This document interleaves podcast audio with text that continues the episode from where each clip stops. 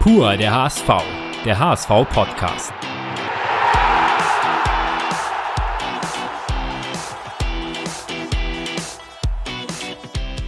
Moin und herzlich willkommen zu einer neuen Folge unseres HSV-Podcasts. Pur der HSV.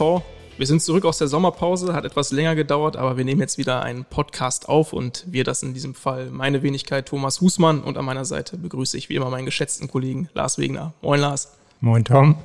Schön, dass wir wieder zusammensitzen. Ja, ich freue mich auch. Und natürlich sind wir nicht allein, sondern haben einen besonderen Gast für diese 13. Folge unseres Podcast-Formats. Und es handelt sich dabei um einen Neuzugang vom SC Paderborn, Innenverteidiger und zugleich HSV-Kapitän, der 31. seit der Bundesliga-Gründung 1963. Die Rede ist von Sebastian Schonlau. Moin Bascho. Moin Tom, moin Lars. Bascho, schön, dass du bei uns in der Sendung bist. Äh, wie ich gesagt habe, Neuzugang und gleich Kapitän ist auf Anhieb ein bisschen ungewöhnlich, deshalb erübrigt sich so ein bisschen die Einstiegsfrage auch. Äh, erzähl mal, wie ist dazu gekommen, wie hast du es wahrgenommen? Ja, ich glaube, du sprichst es ja an. Natürlich ist es ein bisschen ungewöhnlich. Ähm, nichtsdestotrotz habe ich mich natürlich riesig gefreut, dass es dazu gekommen ist. Ähm, ich muss gestehen, ich habe jetzt in der Vorbereitung nicht unbedingt damit gerechnet. Ähm, aber irgendwann kam der Trainer auf mich zu, ähm, ja, hat mal Leibe zur Seite genommen, mich zur Seite genommen. Ja, und hat mir einfach seine, seinen Standpunkt so ein bisschen dargelegt. Ähm, habe ich mich natürlich gefreut, dass das überhaupt für ihn in Frage kommt und schlussendlich, dass es dann auch geklappt hat. Was zeichnet für dich allgemein einen guten Kapitän aus? Natürlich, ein Kapitän muss vorangehen. Ja? Er muss, muss vorne weggehen, muss Verantwortung übernehmen. Ähm, sowohl in, in guten, wahrscheinlich noch mehr sogar in, in schwierigen, schlechteren Zeiten. Ähm, ich glaube, ein Kapitän muss kommunikativ sein, muss, muss immer für seine Jungs da sein und ähm, ja, stellt natürlich in gewisser Weise so das Bindeglied zwischen Mannschaft und Trainer eben da. Jetzt gibt es diesbezüglich ja sicherlich auch verschiedene Führungsstile. Du kennst die Rolle ja schon, hast die vergangene Saison auch beim SC Paderborn eingenommen. Ähm, wie füllst du sie persönlich aus? Mit welcher Herangehensweise? Ja, ich bin jetzt nicht unbedingt der, der äh, ja, nur noch schreiend über den Platz läuft oder, oder ja, alles anbrüllt, was irgendwo sich, äh, was irgendwo rumläuft. Ähm, ich versuche das schon ein bisschen lockerer, entspannter in gewisser Weise zu lösen. Natürlich, wenn man ja mal das Wort heben muss, äh, dann, dann mache ich das sicherlich. Ich glaube, das gehört auch dazu. Ähm, prinzipiell will ich aber auch ja, mit Leistung natürlich vorangehen. Ich glaube, das ist das Wichtigste. Hast du dir von anderen Kapitänen deiner bisherigen Laufbahn auch irgendwas abgeguckt oder entwickelt man eigentlich seinen eigenen Stil komplett selber? Ich glaube schon, dass du natürlich deinen eigenen Stil entwickeln musst, weil sonst ja, glauben dir die Jungs das nicht, glaubt der Trainer das nicht, die Fans, ja, alle, die dazugehören.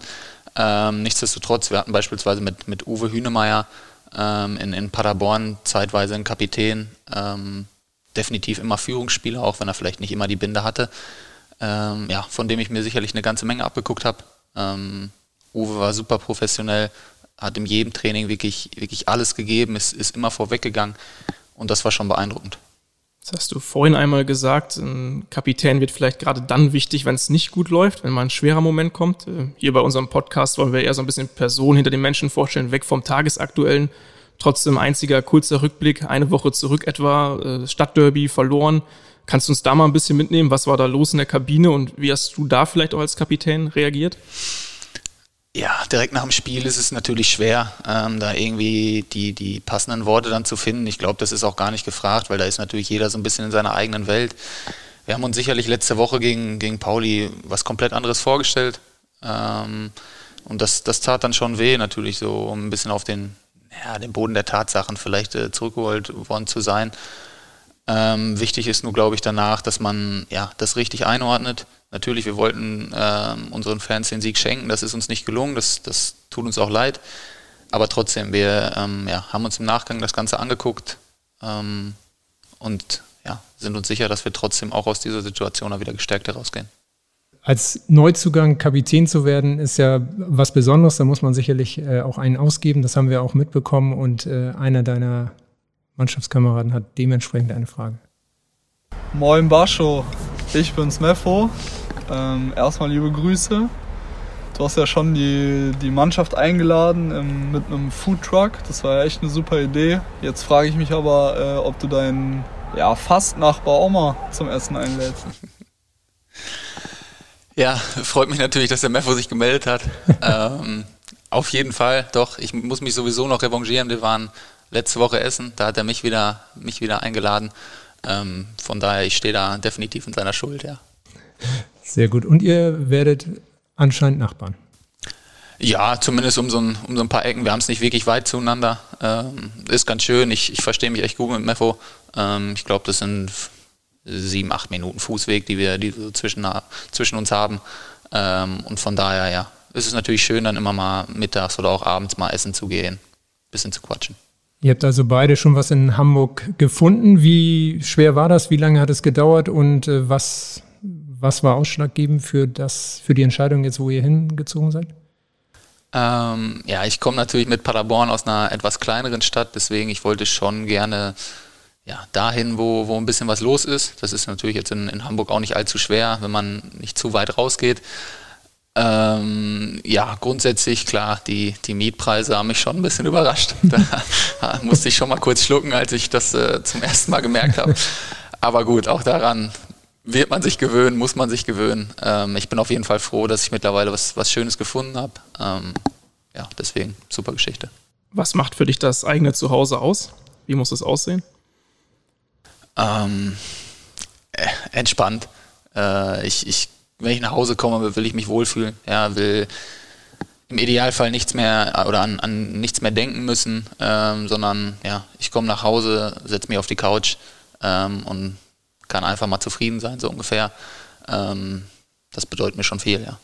Stehen da noch ein paar Umzugskartons oder bist du jemand, der sofort dann, weil er sich wohlfühlen will, alles ausräumt oder ist Wohlfühlen dann Couch und Fernseher und na, ich bin froh, dass meine Freundin mir ein bisschen im Nacken ja. sitzt, ähm, dass die da ein bisschen Druck macht, dass ich ja da schon so ein bisschen Ordnung reinkriege. Ähm, grundsätzlich, klar, bleibe ich natürlich auch mal gerne liegen ähm, und, und denke, ach, morgen ist auch noch ein Tag.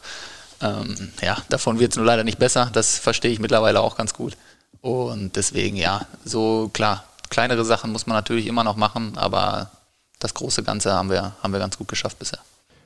Entscheidest du dich dann schnell bei so Sachen, die dann neu eingerichtet werden müssen? Oder äh, Lampen ist bei uns immer, äh, immer schwer gewesen. Da hingen nach zwei Jahren noch keine ordentlichen Lampen.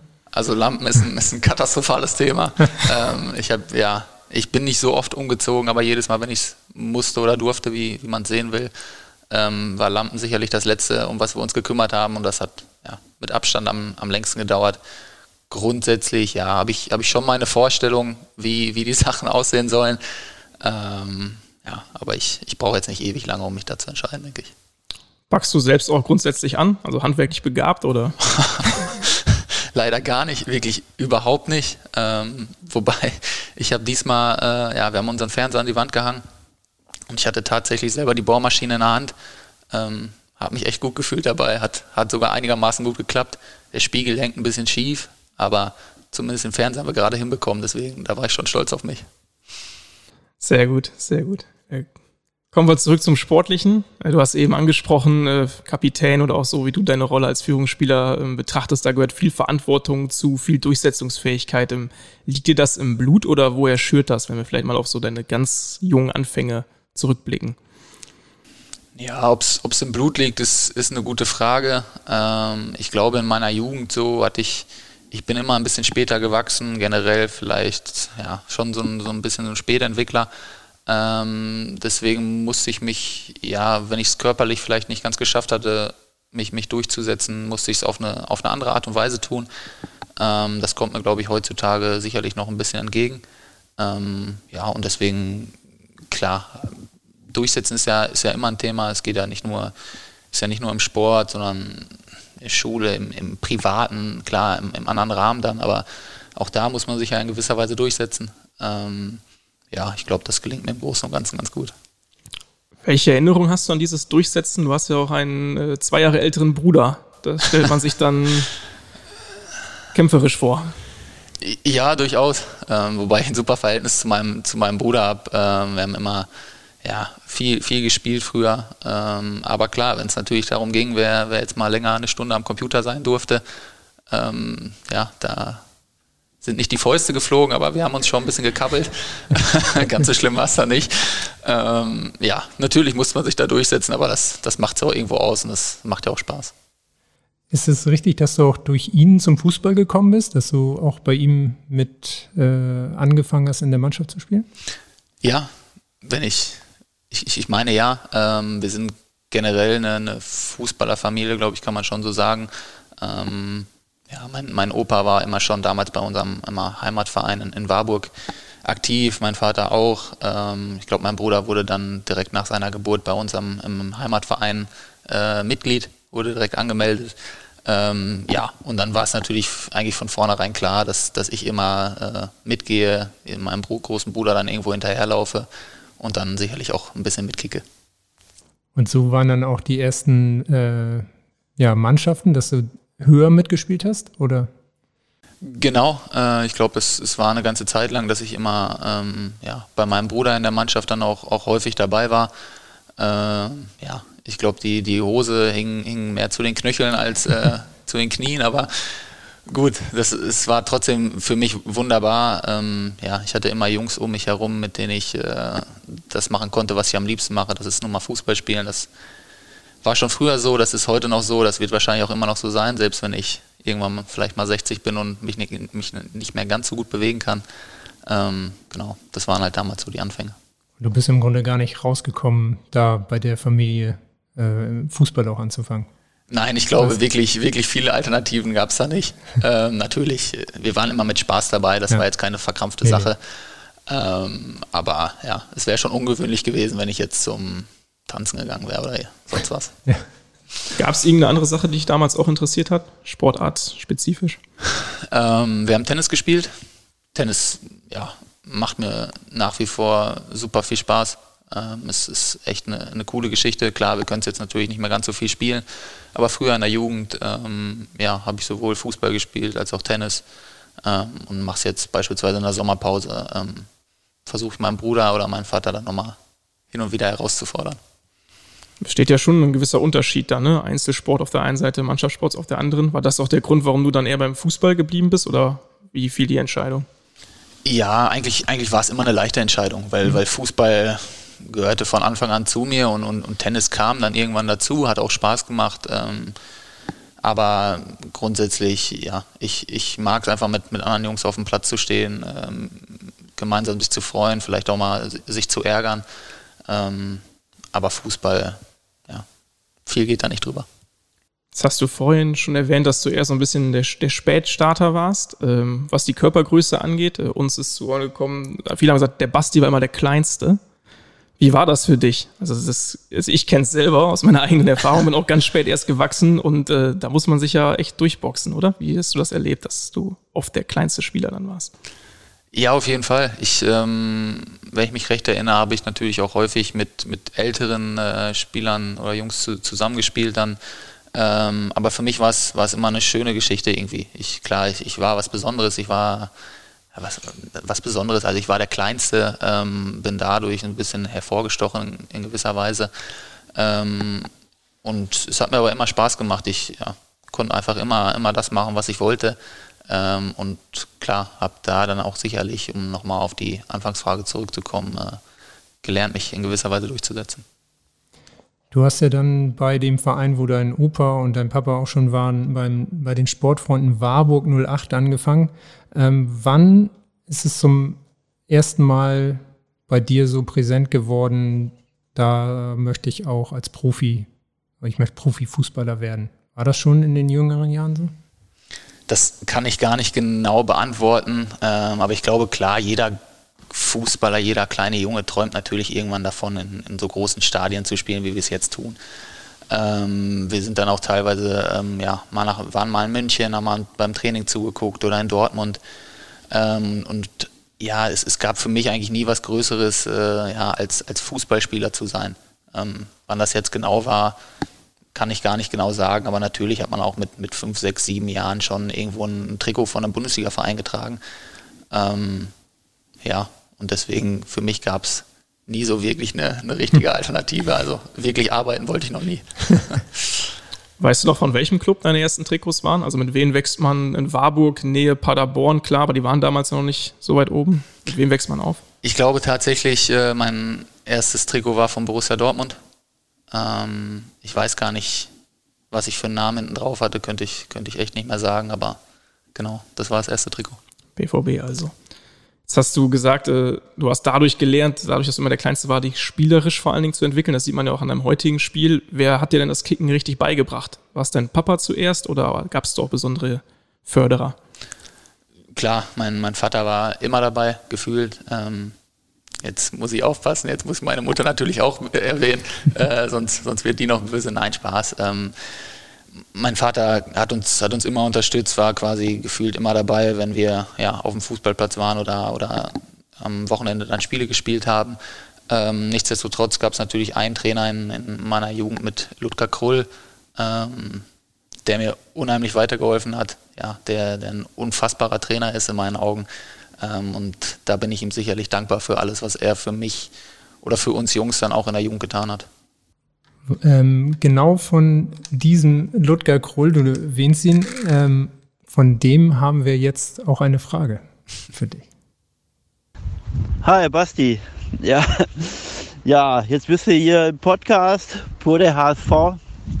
Das ist, äh, ja, ich weiß auch nicht, ich glaube, ich habe irgendwie den Eindruck, du bist auch so ein bisschen gerade auf der Überholspur. Ich glaube, der Wechsel nach Hamburg, das ist irgendwie nochmal ja, was ganz Besonderes. Ich finde es ja auch eh cool, muss ich echt sagen, dass du bei den äh, Rothosen-Kicks, wir hatten ja uns schon mal kurz darüber ausgetauscht.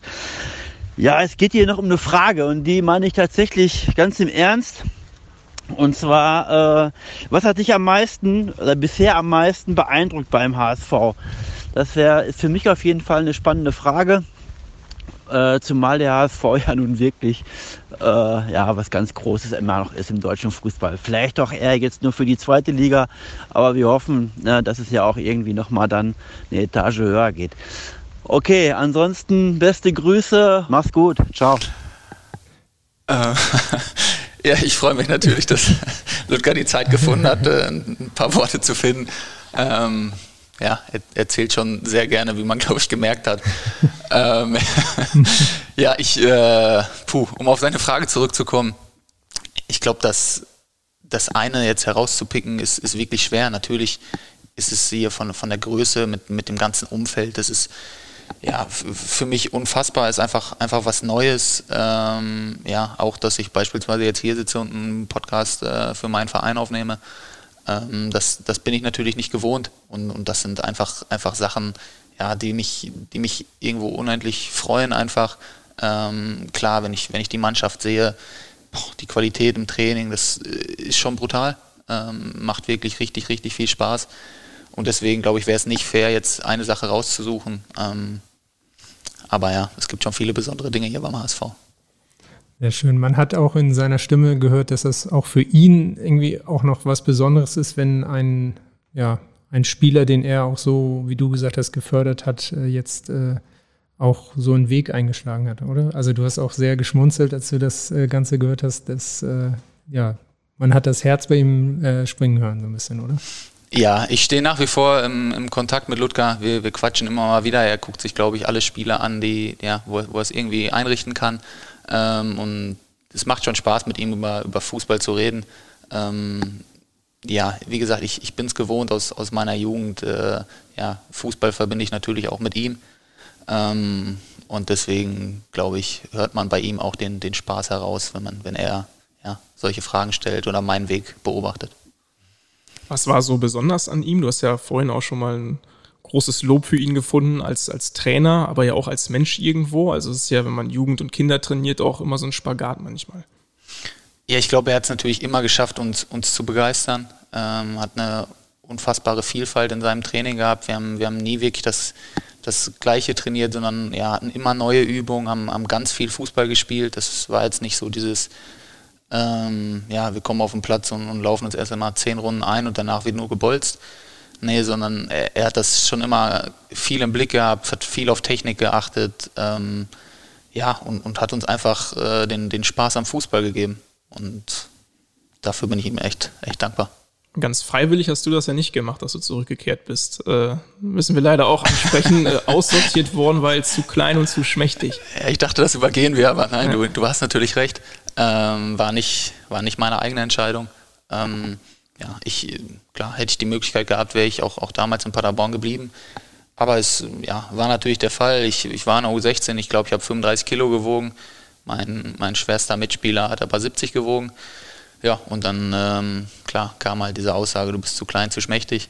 Ähm, ja, war im, im, ersten Moment schon ein bisschen irgendwie so ein, so ein Schock für mich, äh, dass es da jetzt nicht weiterging.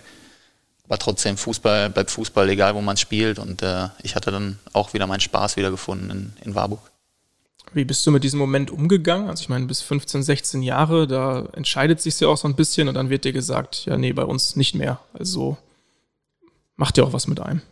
Das stimmt. Wobei das in, in Paderborn war ja trotzdem noch nicht so richtig dieses Nachwuchsleistungszentrum, wie man es vielleicht heute in gewisser Weise kennt, sondern natürlich war das höherklassiger Fußball, als ich den bei meinem Heimatverein gespielt habe. Ähm, aber trotzdem, das, das war jetzt zumindest für mich hieß das noch nicht, jetzt ist alles vorbei. Natürlich kriegst du erst ein bisschen so einen Schrecken und denkst dir, oh, okay, hier, hierfür reicht es jetzt nicht. Sehe ich vielleicht ein bisschen anders, aber gut, haben sie jetzt nun mal so entschieden. Ähm, und deswegen glaube ich, ja, bin ich da relativ schnell drüber hinweggekommen, gerade weil ich dann auch in Warburg schnell wieder das Gefühl hatte, einfach Spaß am Fußball zu haben und ja, auch zu sehen, dass ich ein ganz guter Kicker bin. Du bist dann aber auch nochmal zurückgekehrt wieder. Also ganz böse konntest du den nicht gewesen sein. Äh, du hast es selber schon angesprochen. Äh, du hast dann nochmal den Weg nach Paderborn genommen. Wie kam das zustande? Ja, es ja, lief einfach in, in Warburg ganz gut für mich. Und ich hatte schon das Gefühl, ähm, ja, dass ich nochmal eine, eine größere Aufgabe vielleicht äh, einfach annehmen will. Und ich hatte diesen Traum vom Profifußball natürlich nie aufgegeben. Ähm, Paderborn war da nun mal am nächsten dran. Ähm, und deswegen ja, war es für mich jetzt keine, keine schwierige Überlegung. Dann versuche ich es halt nochmal. Ähm, ja, weil, weil nur wenn es beim, beim ersten Mal nicht klappt, heißt es ja nicht, dass es beim zweiten oder dritten Mal äh, genauso ist. Und von daher ja, bin ich froh, dass ich dann damals ähm, zum Probetraining gehen durfte, ähm, dass ich da genommen wurde und äh, dass es alles so seinen Lauf nahm. Stimmt es, dass du dich ganz eigenständig da angemeldet hast? Ja, das stimmt. Also ich habe mich bei, bei Paderborn gemeldet. Äh, wir hatten damals einen, einen, Bekannten, der hatte den Kontakt zu dem damaligen Manager Michael Born gesucht. Ähm, und, und so wurde das Ganze dann eingestielt. Ja, und war nicht, war nicht die schlechteste Idee, die wir hatten. Aber es war schon so ein bisschen unter, ja, ich will nicht sagen heimlich, aber du hast, äh, hast das äh, nicht jedem erzählt. Stimmt das? das ja, das, ich gl glaube schon. Äh, wir haben das erstmal so ein bisschen ja, für uns behalten natürlich. Du, du weißt ja am Ende auch nie, was dabei rumkommt oder ob das klappt. Ähm, ich ja, ich glaube, mit den größten Erwartungen sind wir jetzt sowieso nicht dahin gegangen oder bin, bin ich auch nicht dahin gegangen. Ähm, ja, ich glaube, ich, ich klar wäre ich irgendwo traurig gewesen, wenn es auch nicht geklappt hätte, aber das hätte jetzt meine Welt nicht äh, zusammenbrechen lassen oder, oder ähnliches. Aber ja, natürlich ähm, wollten wir es erstmal für uns behalten. Wer ist wir in dem Fall? Ja, ich und, und, und meine Leute drumherum. Ich weiß gar nicht, in, inwieweit mein Vater da wirklich involviert war, weil ich glaube, er hat das im Ganzen ein bisschen kritisch gesehen ähm, weil er natürlich die Erfahrungen ja, vorher mit mir in Paderborn gemacht hatte, die er nicht immer ganz gut heißen konnte, wie, wie dann so ein Vater so ist. Er will natürlich seinen Sohn beschützen.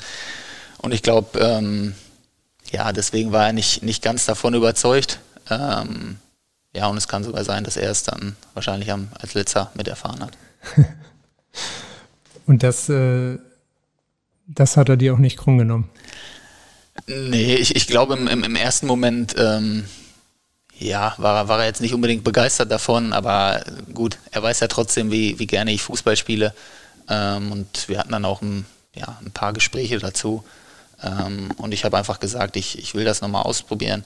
Und dann ja, hat er mir zum Glück meinen Willen gelassen. Sehr gut. Vater ist ein gutes Stichwort für uns. Ähm, wir wollen mal hören, was dein Vater sonst noch so zu erzählen hat. Hi Basti, hier spricht dein alter Vater. Ähm, ja, die meisten nennen dich ja mittlerweile Bascho. Bei uns bist du aber weiterhin der Basti. So hast du in deiner ganzen Jugend geheißen und so wirst es ja auch weiterhin sein für uns. Jugend ist ein gutes Stichwort. Ähm, du bist immer ein lieber Junge gewesen, durchaus äh, zielstrebig und energisch, aber trotzdem lieb. Und fast hätten wir auch gar nicht mitbekommen, dass du irgendwann mal in die Pubertät kommst, wenn da nicht die äh, ominösen 18 Monate nach deinem 18. Geburtstag gewesen wären. Und dazu eigentlich auch meine Frage. Ähm, ich möchte eigentlich an der Stelle gar nicht von dir wissen, äh, weshalb äh, ich nach deiner Meinung fast aus meiner Kfz-Versicherung rausgeflogen wäre. Mich würde eigentlich vielmehr dein ähm, Zeugnisübergabetag am Gymnasium interessieren. Und dass du vielleicht noch mal kurz mir erklärst, wie dir die Heilige Messe gefallen hat vor der Zeugnisübergabe und die Stunde dann danach. Das hat ja in unserer Familie einigermaßen für Aussehen gesorgt. Alles Gute, Basti, in der großen, weiten Welt. Bis demnächst. Tschüss. Da scheint einiges los gewesen zu sein. ja, das ja, war schon so ein bisschen meine wilde Phase, die ich da irgendwo hatte. Wie gesagt, ich, ich habe es eben angesprochen, ähm, ich war ein Spätentwickler.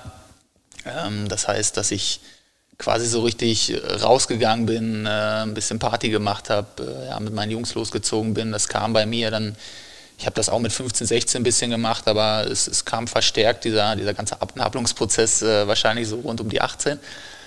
Und ähm, ja, da bin ich schon ein bisschen mit meinem Vater aneinander geraten, ähm, weil ihm das nicht, nicht immer so gepasst hat, was ich im Nachhinein natürlich auch ganz gut verstehen kann. Ähm, ja, ich hatte dann er hat es kurz angesprochen, er ist fast aus seiner Versicherung rausgeflogen, weil ich das eine oder andere Mal nicht, nicht ganz so aufmerksam war beim Autofahren. ähm, ja, habe dann auch die eine oder andere Mauer und äh, ein paar, paar gegnerische Autos sozusagen mitgenommen.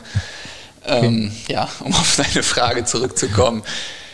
Klar, ich äh, war ein bisschen unterwegs am, am Tag vor meiner äh, Abi-Übergabe oder, oder Zeugnisübergabe. Ähm, habe es dann leider verpasst, mir, mir einen Wecker zu stellen, beziehungsweise ich habe mir einen Wecker gestellt, aber das war dann, glaube ich, für nächsten Donnerstag anstatt für den, den Sonntag oder Samstag, der es dann sein sollte.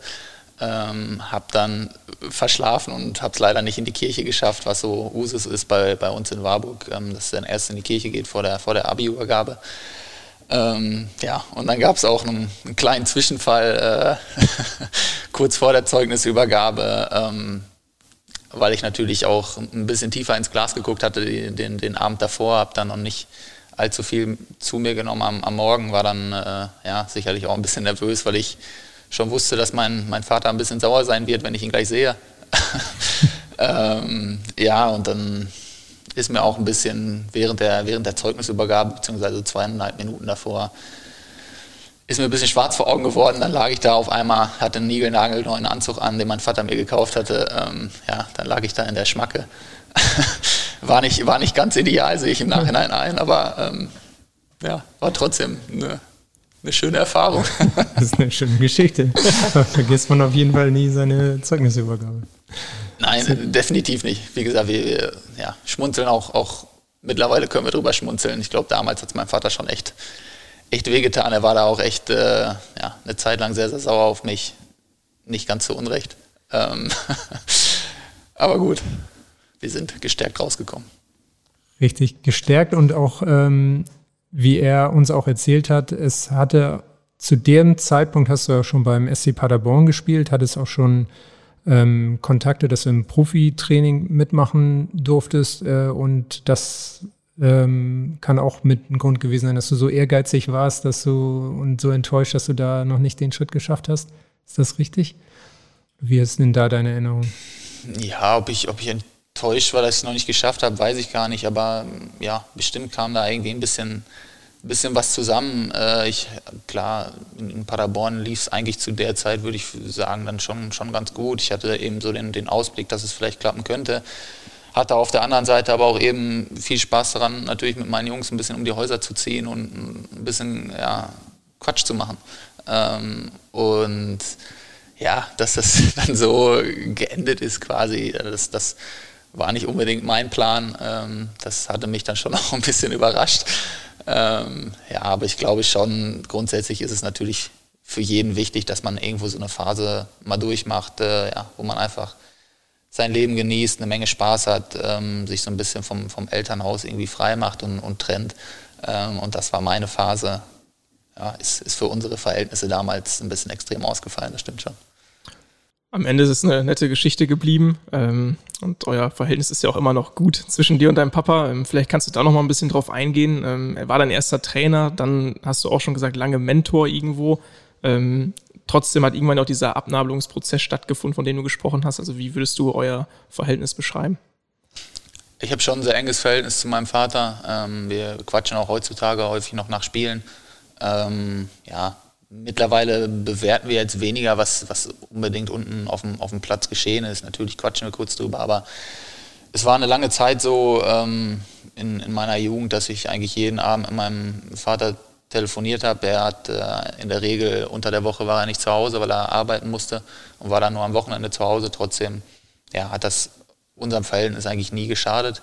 Ähm, und ja, beim Fußball war er nun mal immer dabei. Ja, das war teilweise, das war sehr, sehr schön, auf jeden Fall.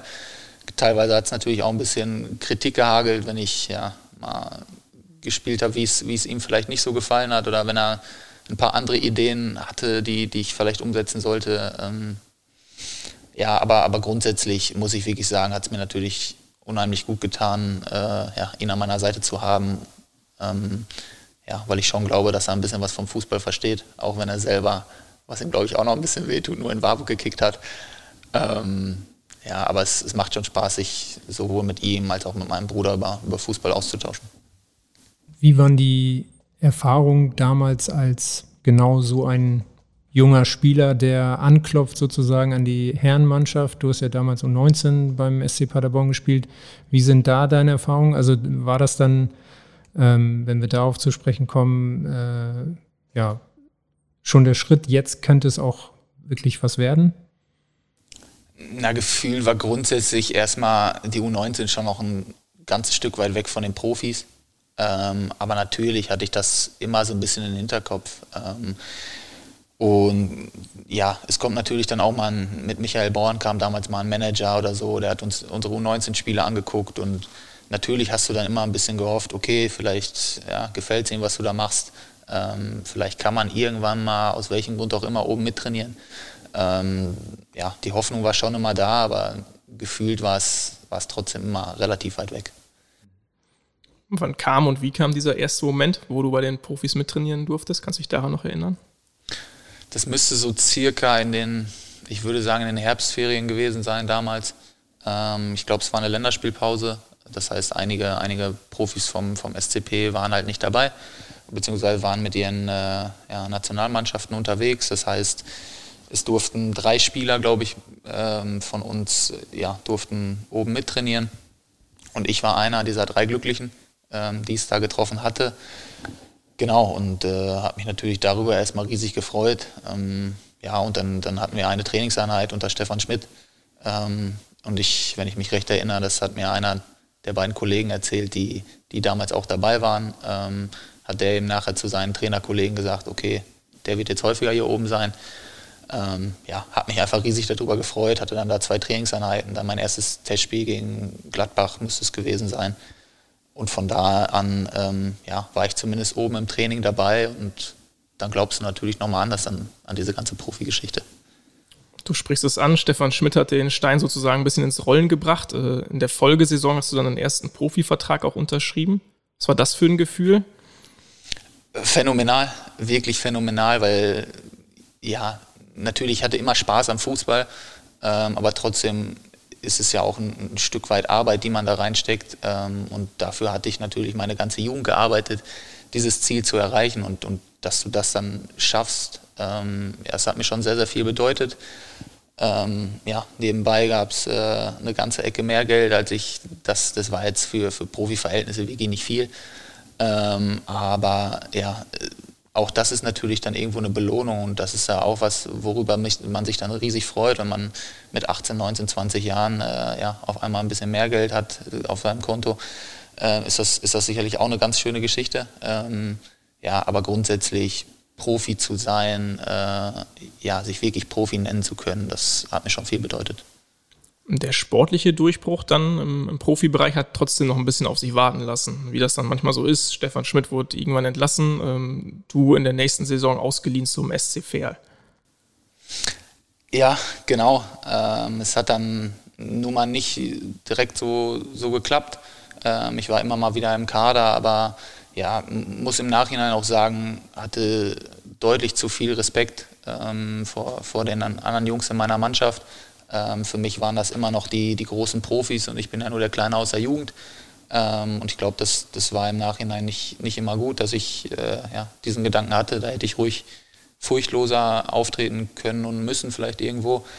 Ähm, genau, und, und ja, dann war natürlich, wir sind dann damals in meiner ersten Saison aufgestiegen mit Paderborn in die Bundesliga.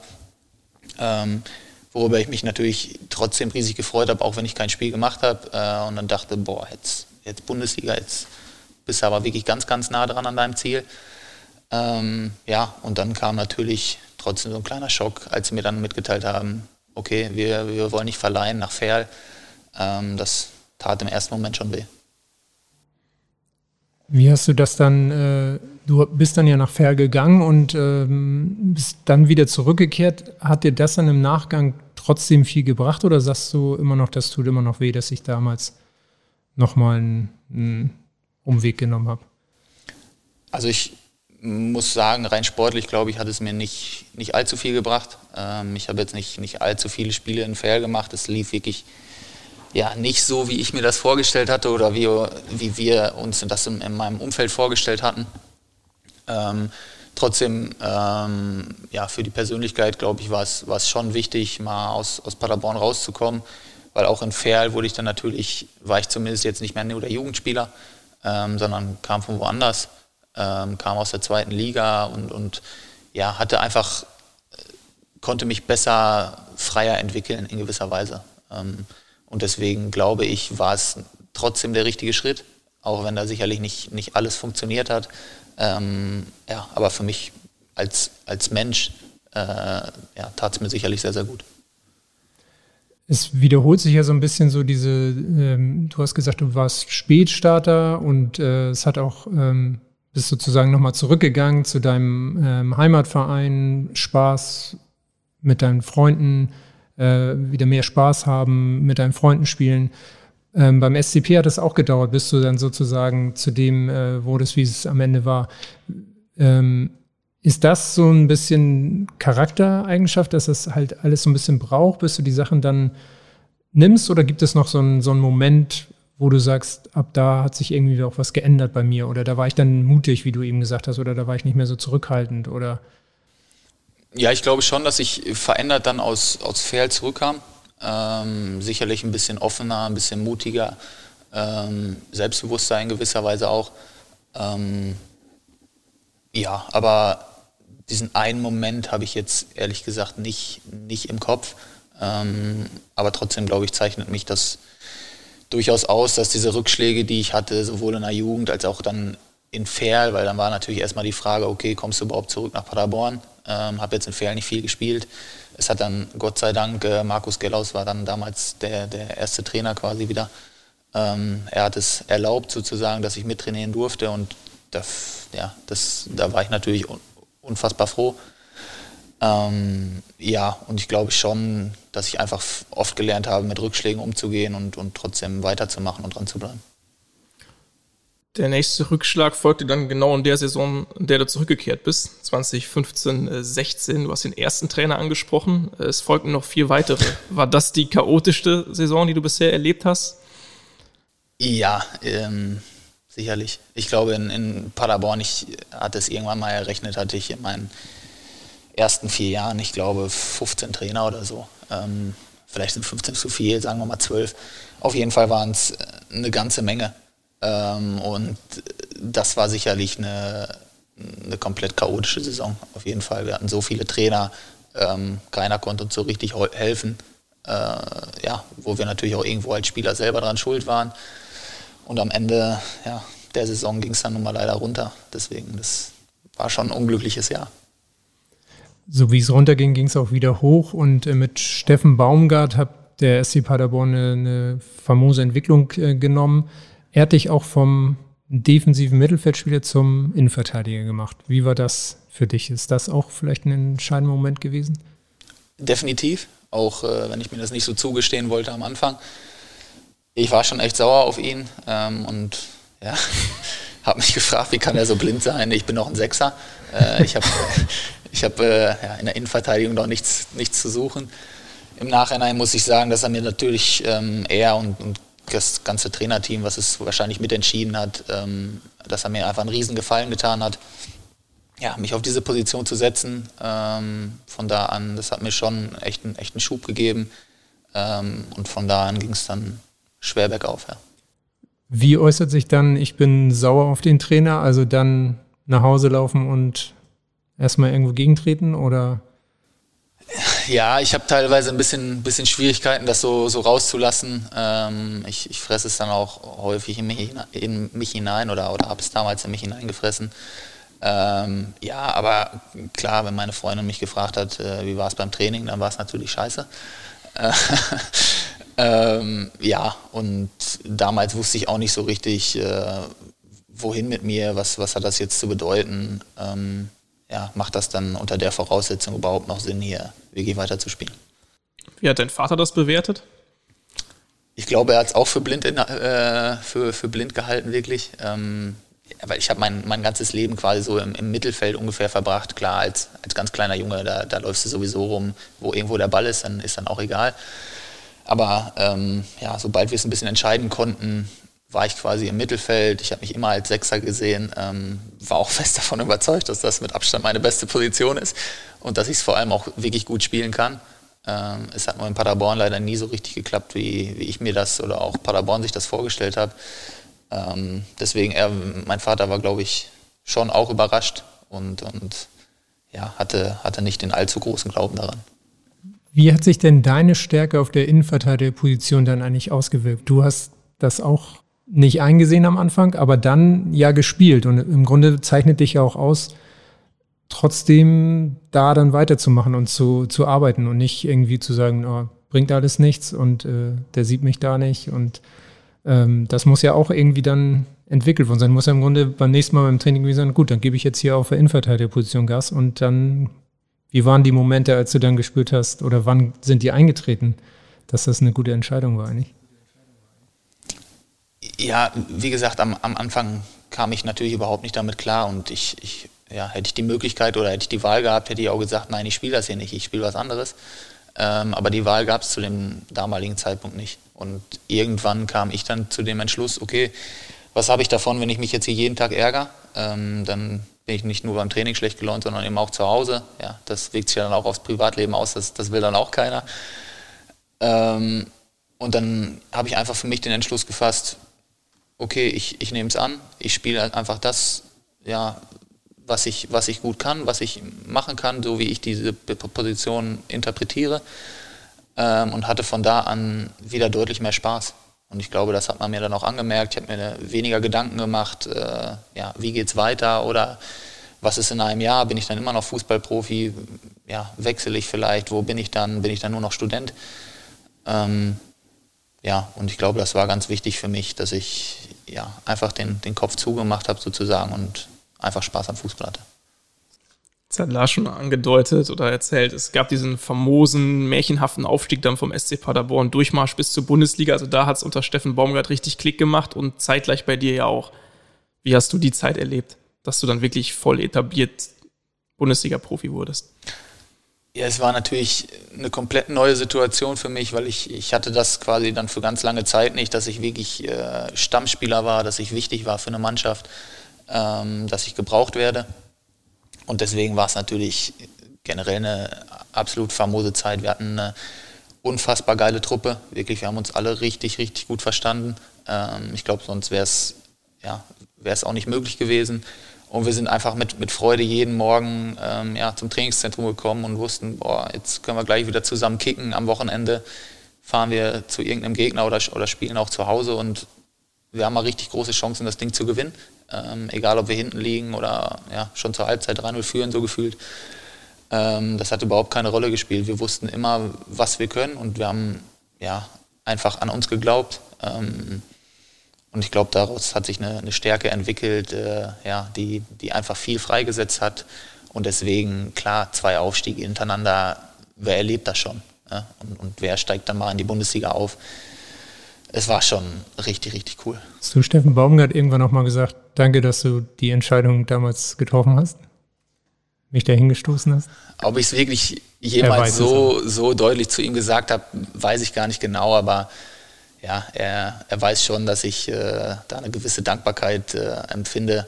Ähm, ja, wobei man sagen muss, glaube ich, dass sowohl er mir als auch ich ihm dann irgendwo geholfen habe. Ja. Mhm. Steffen Baumgart ist natürlich ein gutes Stichwort. Wir haben auch von ihm eine Frage bekommen. Hallo Bascho, hier meine Frage. Ich weiß ja, dass du sehr, sehr intensiv studiert hast. Was möchtest du nach deiner Karriere wirklich machen? Und würde eine Trainerkarriere dir nicht gefallen? ja, Steffen Mangler. Ja, starke Frage. ähm, ich habe keine Ahnung, was ich später mal mache. Ähm, ich bin wirklich froh, dass ich jetzt Fußball spielen darf, weil ich glaube, äh, ja, ich, ich, hätte bis heute keine Lösung, ähm, wo, wo ich mal irgendwie hin will. Ähm, ja, natürlich studiere ich, ich studiere BWL, ähm, aber das mache ich mehr, ja, damit ich nachher natürlich was vorzuweisen habe und damit mir gewisse Türen offen stehen. Ähm, grundsätzlich, klar, bin ich natürlich Fußballfanat oder, oder liebe generell den Sport. Ähm, deswegen ist es, glaube ich, schon eine schöne Geschichte, wenn man irgendwo im, im Sport bleiben kann. Ähm, als Trainer sehe ich mich derzeit noch wirklich überhaupt nicht. Das ist noch, noch viel zu weit weg. Ähm, deswegen, da will ich mir auch echt noch keine Gedanken drüber machen. Also die Frage kann ich, kann ich ihm noch nicht beantworten. Jetzt wird erstmal Fußball gespielt. Aber du studierst äh, an der Fernuni BWL nebenbei. Und seit wann schon? Also na, viel zu lange schon. Okay. Eigentlich müsste ich wahrscheinlich schon längst fertig sein. das, das steht Zweistellige Semesterzahl. Ich zähle nicht mehr. Okay. Ähm, das, das fällt mir dann deutlich leichter. Ich habe damals, ich habe es in Paderborn angefangen. Ähm, das hat dann irgendwann nicht mehr so gut funktioniert mit, mit dem Training, Spielen, Klausuren. Ähm, und bin dann hier in, in Hamburg an die Euro-FH gewechselt. Ja, und versuche es in einer relativen Regelmäßigkeit äh, zu verfolgen und auch Klausuren zu schreiben. Aber das heißt, diese Hartnäckigkeit, doch dabei zu bleiben bei dem, was dir einfach am meisten Spaß bringt, Fußball, ist schon was, was sich durchgezogen hat im Grunde immer. Auf jeden Fall. Ähm, ja, ich glaube, das hat schon, schon relativ früh eben angefangen, ja, dass ich immer nur Fußball spielen wollte. Ähm, und deswegen ist es mir wahrscheinlich auch dann so schwer gefallen, irgendwie meinen Traum aufzugeben. Ähm, und zum Glück habe ich es dann ja auch, auch nicht gemacht, sondern bin eben dran geblieben. Gab es mal einen Moment, wo du richtig nah dran warst? Weil wir jetzt ja schon echt von vielen Rückschlägen gehört haben. Also ich stelle mir es schwierig vor, immer wieder diesen Spaß auch wieder sich vor Augen zu führen dann auf dem Niveau. Ja, den Moment gab es auf jeden Fall.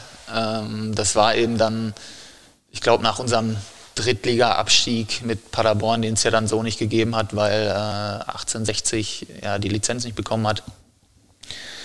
Ähm, ja, ich hatte mich dann eigentlich so ein bisschen auf den Wechsel vorbereitet, aber mehr auf den Wechsel vielleicht in die zweite Liga oder zu einem sehr ambitionierten Drittligisten.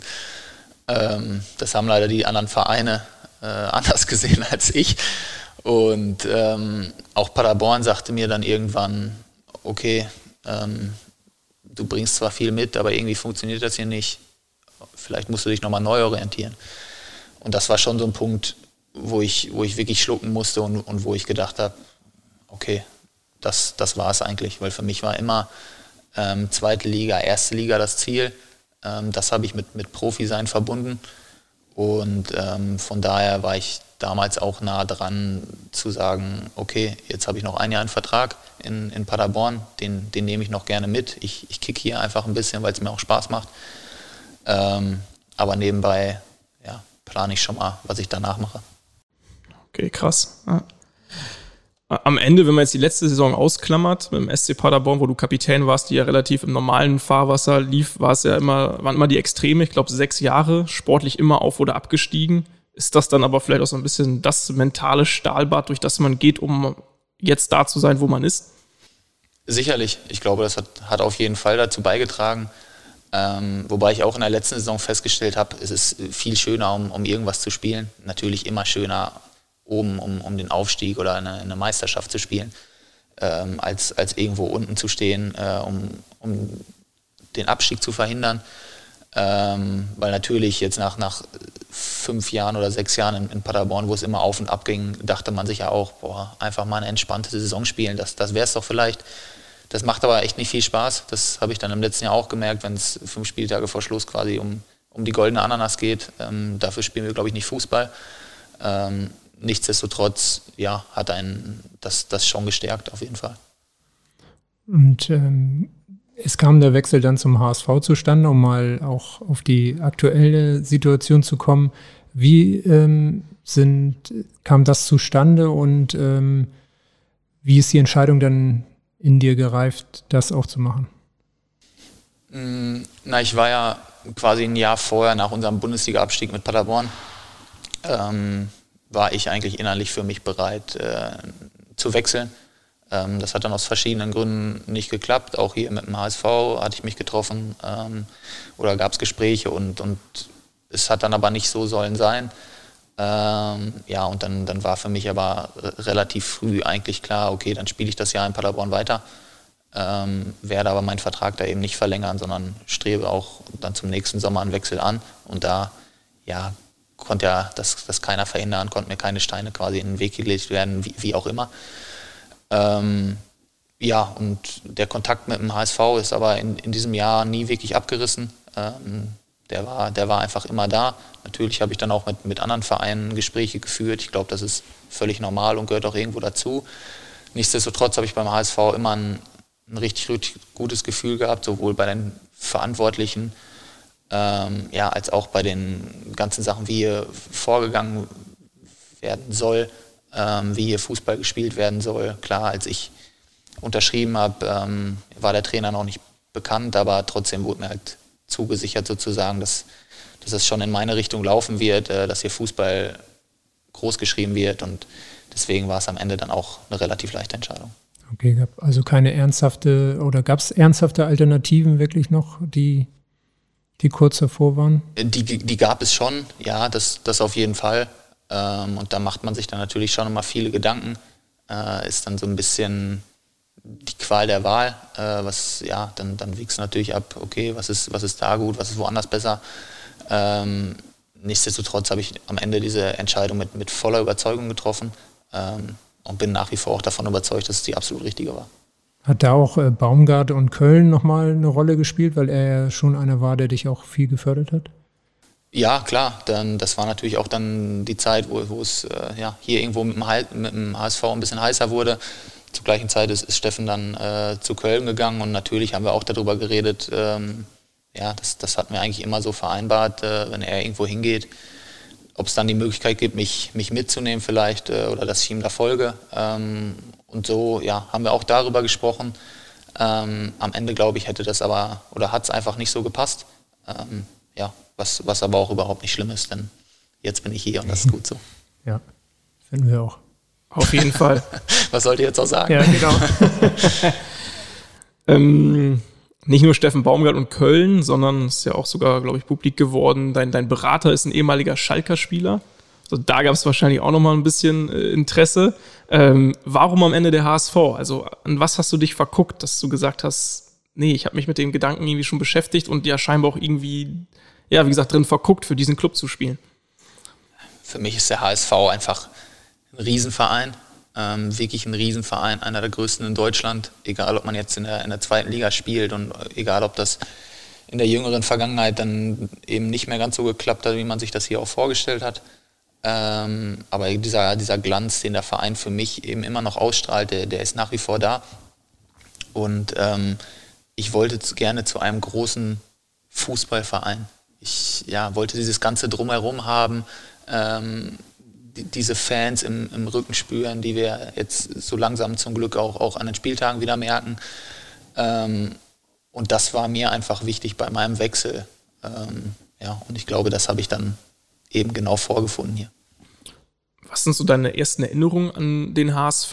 Hast du da als Kind oder Jugendlicher irgendwelche ähm, Dinge, die dir noch in den Kopf gekommen sind?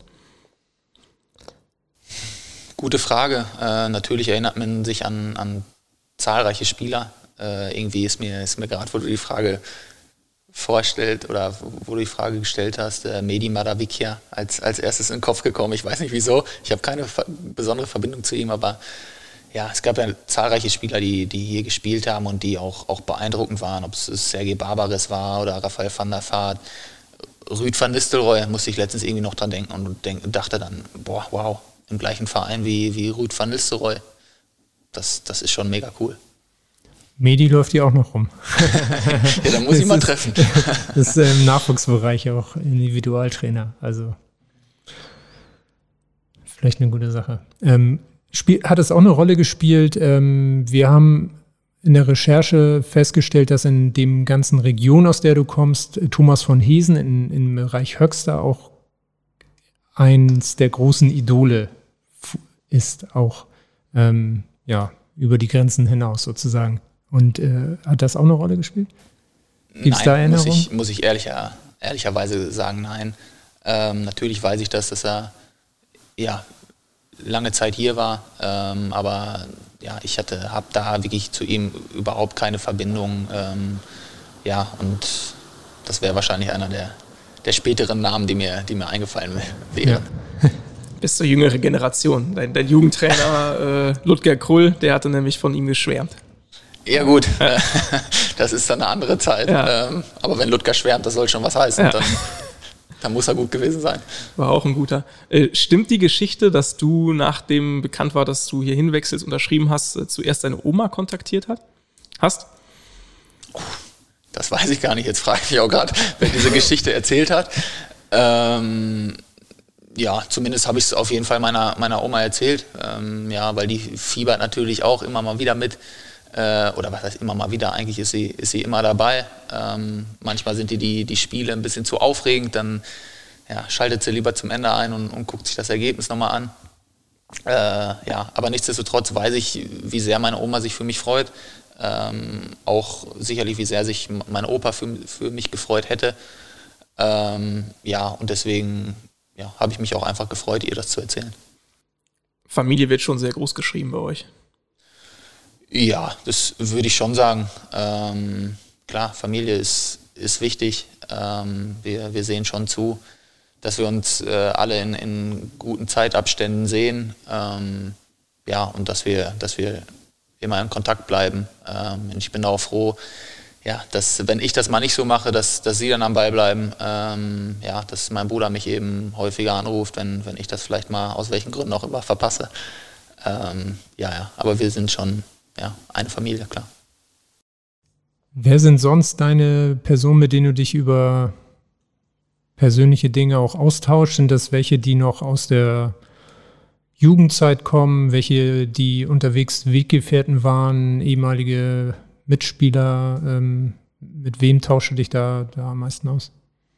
Ja, jetzt natürlich aus der, aus der jüngeren Vergangenheit ähm, ja, habe ich in Paderborn, ich war natürlich viele Jahre da, und habe äh, sehr, sehr gute Freunde da ähm, ja, gewinnen können quasi. Ähm, ja, zudem besteht auch nach wie vor ein guter Kontakt. Sie sind mit, mittlerweile nicht mehr alle in Paderborn, aber ähm, ja, da freue ich mich immer, wenn ich mit den Jungs quatschen kann. Dann reden wir aber eben nicht nur über Fußball, sondern über, über sämtliche andere Dinge. Ähm, genau, dann habe ich noch äh, ja, einen, einen sehr guten Freund, äh, der jetzt letzte Woche auch hier war in, in Hamburg, der mich besucht hatte quasi ähm, ja, den ich noch aus meiner Warburger Zeit so, so kannte und zu dem das Verhältnis sicherlich noch am stärksten ist. Ähm, ja, genau. Ist das etwas, was einen auch ähm, ja, bodenständig hält, aus deiner Sicht?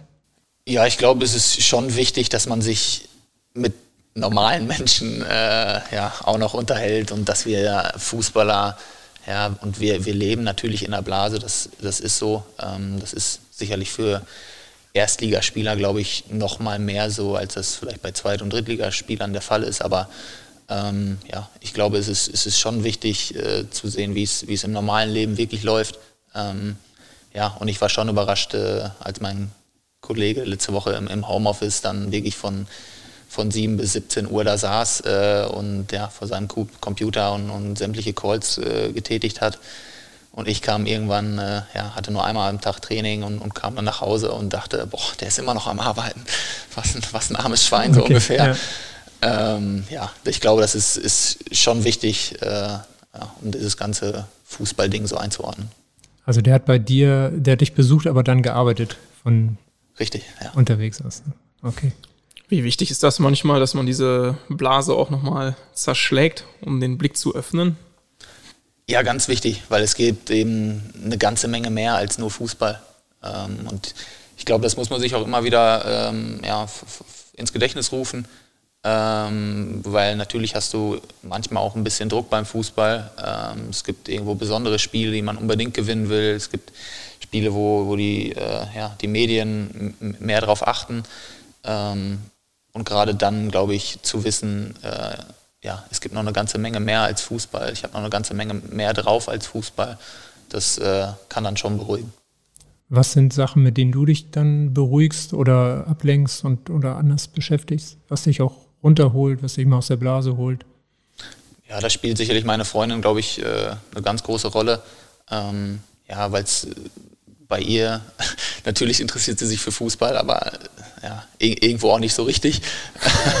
sie interessiert sich wahrscheinlich für, für das, was ich da mache, aber ähm, ja, wir tauschen uns da klar auch, auch drüber aus, aber ja, eigentlich, wenn ich mit meiner Freundin zusammen bin, geht es dann eben weniger um Fußball und das ist dann auch einfach eine schöne Geschichte, ähm, ja, weil ich dann einfach der, der Mensch abseits sein kann, der ich neben dem Platz bin. Wir haben jetzt auch noch mal eine Frage von jemandem, der mit dem du auch äh, guten Kontakt hattest und der noch aus Paderborner Zeiten stammt.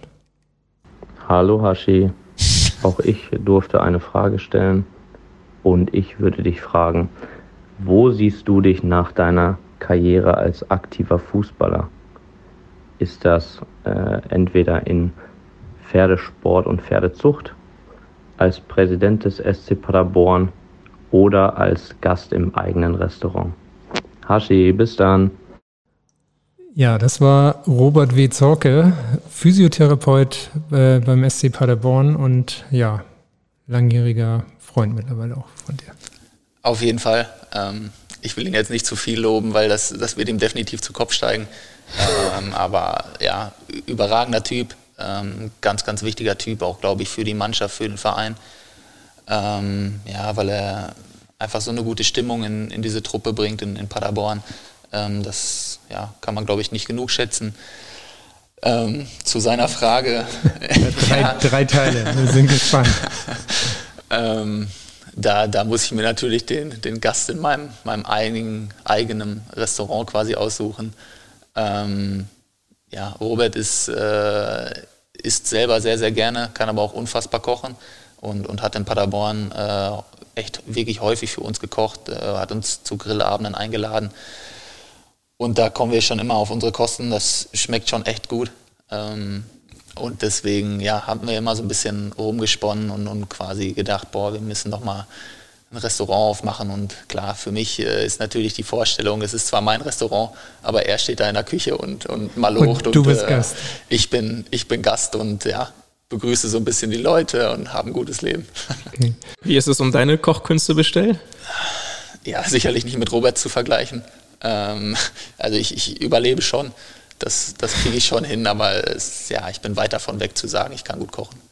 Aber würdest dich als äh, ja doch Feinschmecker bezeichnen, also jemand, der einfach gerne und gut isst, auch was ausprobiert und ob es wirklich gut ist, was ich esse, ist einmal dahingestellt. Ähm, aber klar, es, es gibt schon ja, Gerichte, ähm, die, ich, die ich natürlich sehr, sehr gerne esse. Ähm, ich esse auch leider Gottes sehr, sehr gerne Fleisch. Ähm, und, und ja, wenn man, wenn man grillt beispielsweise, da ja, kann ich nicht genug Fleisch und Würstchen kriegen. Ähm, das schmeckt mir einfach unfassbar gut. Ähm, und mittlerweile ja, komme ich auch dahin, dass ich mehr und mehr Sachen probiere. Aber wieso leider? Hast du das Gefühl, man muss sich entschuldigen, wenn man heute, heutzutage viel Fleisch isst? Nee, nee, das nicht. Aber ich bin mittlerweile zu der Überzeugung gelangt, dass äh, jeden Tag Fleisch oder jeden Tag mehrfach Fleisch, äh, wie ich es sicherlich eine Zeit lang äh, fabriziert habe oder, oder praktiziert habe, ähm, dass das einfach nicht gut ist.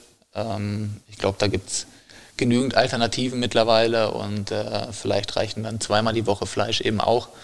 Und äh, deswegen hatte ich das so ausgedrückt. Und gibt es auch Laster, die du so im Food-Bereich hast?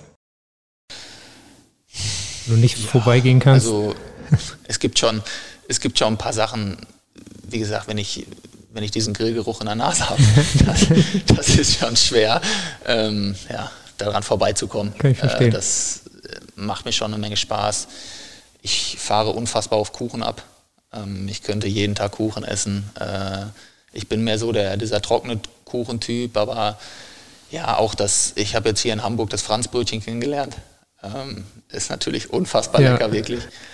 Und ja, das fällt mir schon schwer, ähm, ja, da zu verzichten.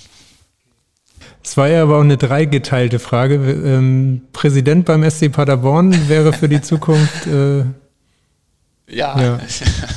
schön, dass er das in, äh, in Betracht zieht, aber nee, das, das sehe ich jetzt noch nicht ganz so. Ähm, natürlich, ich habe eine lange Zeit in, in Paderborn verbracht und ähm, ja, bin dem Verein im, im, Nachhinein auch sicherlich dankbar, dass ich mich da so entwickeln durfte. Ähm, auch wenn es, wie wir vorhin besprochen haben, nicht immer ganz einfach war. Ähm, ja, ob ich jetzt der Richtige wäre für den Präsident, Präsident Präsidentsposten, äh, das, das sei mal dahingestellt. Da ähm, ja, glaube ich, könnte der Robert eher was machen. Die äh, dritte Möglichkeit wäre ja gewesen Pferdezucht. Äh, das musst du auch mal ein bisschen ausführen vielleicht. Ja, das ist eine Anspielung äh, ja, auf, auf meine Freundin. Meine Freundin hat nun mal Pferde. Ähm, und ja, deswegen gab es auch eine Zeit lang, äh, wo wir häufiger mal am Stall waren. Und das, das hat Robert in gewisser Weise so ein bisschen, bisschen belächelt. Ähm, ja, aber äh, Pferdezucht, nein, muss, muss nicht unbedingt sein, wobei ich wirklich sagen muss, dass mir ähm, ja, die Pferde meiner Freundin deutlich mehr ins Herz gewachsen sind, als ich mir das damals hätte vorstellen können. Deine Freundin ist jetzt schon oft zur Sprache gekommen. Wann habt ihr euch kennengelernt und wie? Wir kennen uns schon ewig. Ähm, klar, Paderborn ist klein, äh, Paderborn sage ich schon, Warburg ist klein. Ähm, da gibt es jetzt nicht allzu viele schöne Mädels. Nein, äh, Spaß. Aber wir haben eben in unserer Kindheit äh, auch nur drei Straßen, glaube ich, äh, entfernt gewohnt oder voneinander entfernt gewohnt und deswegen kenne ich sie quasi schon mein Leben lang. Ähm, hatte dann aber eigentlich Ewigkeiten keinen Kontakt zu ihr und das kam dann irgendwann, äh, ja, ich glaube, als sie, als sie 15, 16, 17 war und ich war dann eben zwei Jahre älter zu dem Zeitpunkt trotzdem die Jugendliebe. Ja, kann man schon so sagen. Ähm, klar, wir sind jetzt natürlich schon eine ganze Weile zusammen. Jetzt muss ich einmal richtig rechnen. Acht Jahre müssten es mittlerweile sein. Ähm, ist natürlich ja, schon, eine, schon eine ganze Menge. Ähm, ja, und habe schon viel mit ihr erlebt. Hm. Die Freundin mit an Bord, du hast gesagt, das Franzbrötchen hast du kennengelernt. Äh, für dich ist trotzdem ja Hamburg und Hoher Norden sicherlich auch noch irgendwo was Neues, ne? wenn du jetzt die ganze Zeit in Warburg slash äh, Paderborn verbracht hast. Ja, definitiv. Ähm, ich, ich kenne es eigentlich so natürlich aus, besonders aus Warburg in, in Paderborn dann ein bisschen weniger, aber auch, dass natürlich ähm, ja, die Bordsteine quasi abends um 8 äh, wurden sie nochmal hochgeklappt quasi und dann, dann sah man nicht mehr ganz so viele Leute. Ähm, deswegen ist es definitiv einfach was anderes, hier so viele Menschen zu sehen. Ähm, ja, auch Menschen, die sich gefühlt nicht, nicht unbedingt äh, einen Kopf darum machen, wie sie von anderen gesehen werden. Ähm, ja, aber ich, ich finde es einfach schön, hier so den, den Trubel der Stadt mitzuerleben. Ähm, ja, weil ich glaube, dass genau jetzt für mich eben einfach brauchte. Also dieses dann der nächste Schritt zu sein, auch genau bei so einem Verein größer, ein bisschen Stadtgrößer, das ist das, was du dir dann auch jetzt so, ja, was gespürt hast, dass das jetzt der, der Moment ist. Absolut. In den, ja, in den letzten Jahren ist einfach dieser Gedanke in mir gereift, dass ich eben raus will aus Paderborn, raus so aus meiner Komfortzone in gewisser Weise, ähm, weil das auch Paderborn ist ja irgendwo dann noch zu Hause. Ja, mein, mein Vater wohnt nach wie vor eine, halbe Stunde da von Paderborn entfernt. Äh, meine Oma ist noch da, mein Bruder schwirrt irgendwo noch da rum. Meine Mutter wohnt mittlerweile ein bisschen woanders, aber trotzdem ähm, ja, zähle ich sie dann auch noch irgendwie da zu diesem Zuhause logischerweise. Ähm, und ich wollte einfach mal ganz gerne weg. Ähm, ja, wie du es angesprochen hast, zu einem größeren Verein, in eine größere Stadt, um mich persönlich auch einfach weiterzuentwickeln, abgesehen oder abseits jetzt vom, vom Fußball. Ähm, ja, und ich glaube, hier sind einfach die Möglichkeiten dazu gegeben.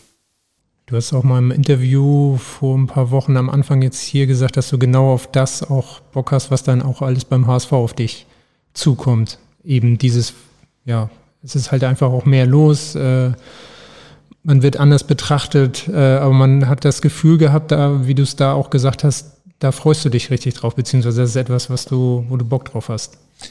Ja, total. Ähm, ich, ich hatte es damals, oder da, damals ist jetzt ein bisschen übertrieben, vor ein paar Wochen äh, ja, schon angesprochen, dass es mir einfach Spaß macht. Ähm, ja, wenn der Fokus auf einem liegt, ähm, wenn man natürlich äh, ja, irgendwo kritisch beäugt wird, ähm, und, und wenn man einfach ständig so ein, so ein Feedback kriegt, wie, wie es denn läuft. Ähm, und, und das wollte ich einfach für mich haben. Ähm, ja, dass dann nochmal ein ganz anderer Fokus äh, auf mir, auf uns liegt, als es eben in Paderborn der Fall war. Und klar, das habe ich natürlich äh, spätestens in dieser Woche dann gemerkt, dass es auch so ist. Und wie äh, hast du dich dabei gefühlt? Also ja, es ist ja, man kann jetzt nicht behaupten, äh, dass ich, dass mir das natürlich richtig gut gefällt. Ähm, ja, wenn man, wenn man ein Spiel verliert äh, und dann kommen eben auch, auch kritische Fragen, ähm, weil sonst würden wir am besten jedes Spiel verlieren, dann, dann hätte ich das ja jede Woche. Ähm, das ist es nicht, aber für mich gehört das einfach dazu oder ich, ich glaube eben, dass das dazu gehört. Ähm, dass man sich auch mit solchen Situationen dann auseinandersetzt. Äh, ja, das ist einfach wieder eine, eine Herausforderung, die man meistern kann. Und das ist ja einfach eine schöne Geschichte. Fast schon ein gutes Schlusswort. Aber da wir gerade schon so ein bisschen über die Zukunft gesprochen haben, wir haben eine neue Rubrik bei uns im Podcast, passend zur kommenden Saison oder aktuellen Saison, eher gesagt 2021, 2022. Äh, die beschäftigt sich noch mit drei Zukunftsfragen zum Abschluss. Die erste, Bascho. Was möchtest du im Leben noch lernen? Oh, ja, wenn ich jetzt anfange, dann wird es wahrscheinlich eine lange Liste. Los geht's, wir haben ähm, Zeit. Ich, ich würde unfassbar gern tanzen können. Ich kann es leider überhaupt nicht. Ähm, aber ja, wenn ich, wenn ich das könnte, das würde mir schon echt gut gefallen. Wir belassen es erstmal beim Tanzen. Also Standardtanz oder speziellen? Sowohl als auch. Ähm, klar, Standardtanz vielleicht. Äh, Disco Fox. Da, den, den kriege ich, so, krieg ich, noch so einigermaßen hin. Ähm, nein, aber ja, irgendwie so dieses, es gibt da so ein, so ein Schaffeln. Ähm, ich hatte es auch mal ja, eine Zeit lang ausprobiert. Äh, mir fehlt aber einfach so ein bisschen ja, dieses, dieses Rhythmusgefühl leider. Ähm, das, das, ich kriege es nicht ganz so gut hin. Ähm, aber ja, ich gucke mir sehr, sehr gerne Videos an, ähm, sei es bei Instagram oder sonst wo, ja, wo Leute einfach gut tanzen können. Ähm, ich finde eben, es sieht, sieht richtig gut aus und deswegen ja, würde ich es auch gerne können. Okay, aber nicht Breakdance oder sowas. Ganz so Schon wild, ganz so wild, wild muss es ja. dann nicht sein. Ähm, ja, einfach so ein paar coole Moves drauf haben, ja. das würde mir schon völlig ausreichen. Okay. Zweite Frage. Was steht noch auf deiner Bucketliste? Auf meiner Bucketlist ähm, steht definitiv Chicago.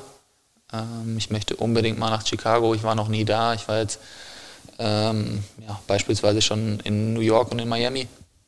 Ähm, aber irgendwie zieht mich ja, Chicago unfassbar an. Ich weiß nicht genau wieso. Äh, aber wir hatten damals einen Spieler, Kyrie Shelton in Paderborn, ähm, ja, der eben aus den USA kommt und er hat immer zu mir gesagt, Chicago ist New York in schön und, und in sauber. Ähm, ja, und ich wollte mich mal vergewissern, ob das wirklich so der Fall ist. Okay, aber du scheinst auch USA-Fan zu sein. Du warst schon öfter da. Genau, ich war jetzt ein, zwei Mal da. Ähm, ja, irgendwie fasziniert mich das schon. Ähm, klar, New York, wie, wie, riesig das ist. Ich glaube, ja, wen das nicht beeindruckt, ähm, das ist schon ungewöhnlich dann. Ähm, ja, und deswegen, ja, wenn, ich, wenn sich die Möglichkeit ergibt, äh, ja, würde ich da sehr, sehr gerne wieder hinfliegen. Haben die USA darüber hinaus noch etwas, was dich fasziniert? Jetzt abgesehen von, der, von großen Städten, ist es dann vielleicht auch, die sind ja sehr sportaffin, auch die Amerikaner zum Beispiel. Bist du da US-Sport bewandelt irgendwie? Ähm, leider nicht genug. Also ich würde würd überall hingehen. Ich war ähm, beispielsweise auch ähm, bei einem Footballspiel in, in London, äh, werden die ja, glaube ich, hin und wieder ausgetragen. Ähm, das, das hatte ich mir auch mal mit äh, zwei, drei Jungs angeguckt. Ähm, und ja, ich, würd, ich war noch nie beim Basketballspiel äh, würde ich auch sehr, sehr gerne mal sehen. Ähm, auch wenn ich jetzt nicht der, der größte Basketball- oder der größte Football-Fan bin, aber ja, diese Leidenschaft dafür finde ich schon beeindruckend. Dritte und letzte Frage für die Zukunft ist, äh, was würdest du oder willst du gerne weitergeben? Da hast du dir jetzt auch eine schwierige Frage ja. ausgesucht. Was würde ich gerne weitergeben? Ähm, ja, ich glaube, ich würde gerne weitergeben, dass man dieses, dieses Gewissen ähm, oder dieses Wissen, dass man mit Spaß und Ehrgeiz ähm, und, und einem gewissen Verantwortungsbewusstsein äh, eine ganze Menge erreichen kann. Dass man, ja, glaube ich, äh, sich immer viel vornehmen sollte, auch große Ziele haben sollte. Ähm, ja, und, und dass man da dann einfach akribisch drauf hinarbeitet und dass man das dann auch wirklich schaffen kann. Ähm, ja, und ich glaube, wenn ich das ein bisschen vermitteln kann, ähm, dann ist das schon schön. Und ist auch keine Frage des Alters sozusagen, also Schritt für Schritt als Spätstarter. Ich, nee, ich glaube, ähm, egal wann man sich was vornimmt, äh, das, das kann man immer noch erreichen. Natürlich als 50-Jähriger oder beziehungsweise für meinen Vater wird es jetzt schwer, nochmal Fußballprofi zu werden. Ähm, aber grundsätzlich glaube, sollte, glaube ich, sollte jeder eben, eben Ziele haben, äh, die er einfach verfolgt und, und die er dann auch, ja, für die er alles gibt. Ähm, und am Ende des Tages gibt es dann, glaube ich, nichts Schöneres, äh, wenn du was erreichst, ja, wo, wo du lange darauf hingearbeitet hast. Sehr gut. Gutes Sehr Schlusswort. Gut. Gutes Schlusswort. du bist der lebende Beweis dafür, wie die Geschichte ja gezeigt hast, die du uns jetzt erzählt hast über die vergangenen Stunde 20, 30, weiß nicht, was wir auf dem Tacho haben. 15. 15. ja. Auf jeden Fall vielen Dank, dass du zu Gast warst hier im Podcast. Ja, vielen Dank für die Eindrücke und äh, aus deinem bisherigen Leben. Und ja, wir freuen uns, äh, dass du hier warst. Vielen Super. Dank. Ich danke euch auch. Und ja, dann verabschieden wir uns äh, von euch. Vielen Dank fürs Zuhören und bis zum nächsten Mal, wenn es heißt Pur der HSV und bis dahin natürlich wie immer nur der, der HSV. HSV. Pur der HSV, der HSV Podcast.